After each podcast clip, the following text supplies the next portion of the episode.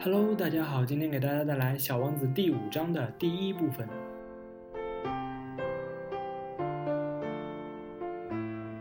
Jeden Tag erfuhr ich etwas Neues über den Planeten, über die Abreise und über die Fahrt. Das ergab sich ganz sachte im Laufe meiner Überlegungen. So lernte ich am dritten Tag die Tragödie der Affenbrotbäume kennen. Auch dies verdanke ich schließlich dem Schaf. Denn unvermittelt fragte mich der kleine Prinz, als wäre er von einem schweren Zweifel geplagt. Es stimmt doch, dass Schafe Stauden fressen. Ja, das stimmt. Ach, da bin ich froh. Ich verstand nicht, warum es so wichtig war, dass Schafe Stauden fressen. Aber der kleine Prinz fügte hinzu. Dann fressen sie doch auch Affenbrotbäume. Ich erklärte dem kleinen Prinz ausführlich, dass Affenbrotbäume doch keine Stauden sind, sondern kirchturmhohe Bäume. Und selbst wenn er eine ganze Herde Elefanten mitnehme, würde diese Herde nicht mit einem einzigen Affenbrotbaum fertig werden. Der Einfall mit den Elefanten brachte ihn zum Lachen.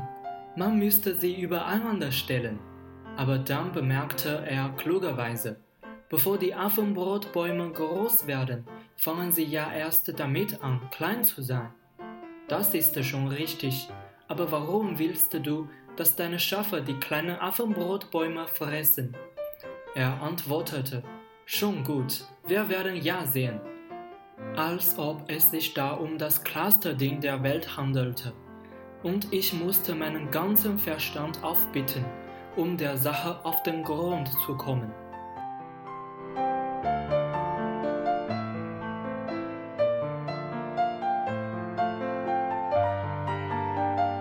每天我都了解到一些关于小王子的星球、他的出走和旅行等事情，这些都是偶然从各种反应中慢慢得到的。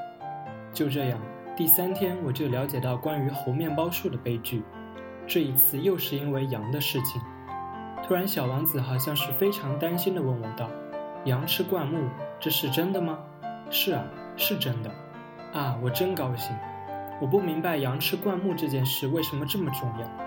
可小王子又说道：“因此，他也吃猴面包树喽。”我对小王子说：“猴面包树可不是小灌木，而是像教堂那么大的大树。即便是带回一群大象，也啃不了一棵猴面包树。一群大象这种想法使小王子发笑。那可得把这些大象一只叠一只的垒起来。”他很有见识地说：“猴面包树在长大之前也是小小的。”不错。可是为什么你想叫你的羊去吃小猴面包树呢？他回答我道：“哎，这还用说？似乎这是不言而喻的。可是我要绞尽脑汁才能弄懂这个问题。”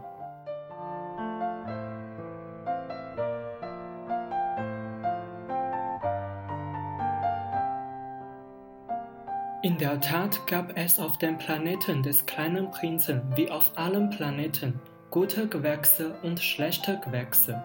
Infolgedessen auch gute Samenkörner von guten Gewächsen und schlechte Samenkörner von schlechten Gewächsen. Aber die Samen sind unsichtbar, sie schlafen geheimnisvoll in der Erde, bis es einem von ihnen einfällt, aufzuwachen.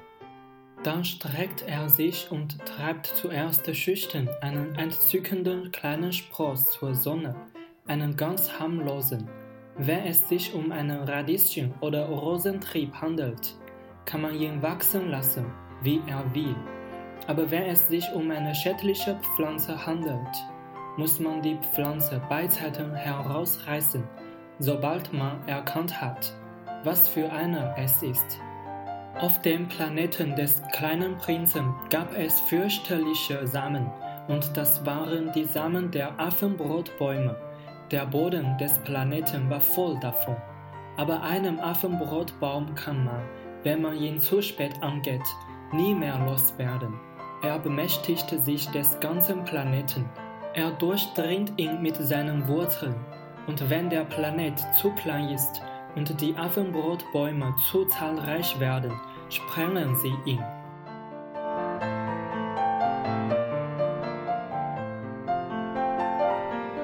原来小王子居住的星球也像其他所有星球一样，长着有用的植物和不好的植物，所以也就有好的种子跟坏的种子。然而，种子是看不到的，它们埋在土地深处，直到有一天，其中一颗突然苏醒，把头伸出地面。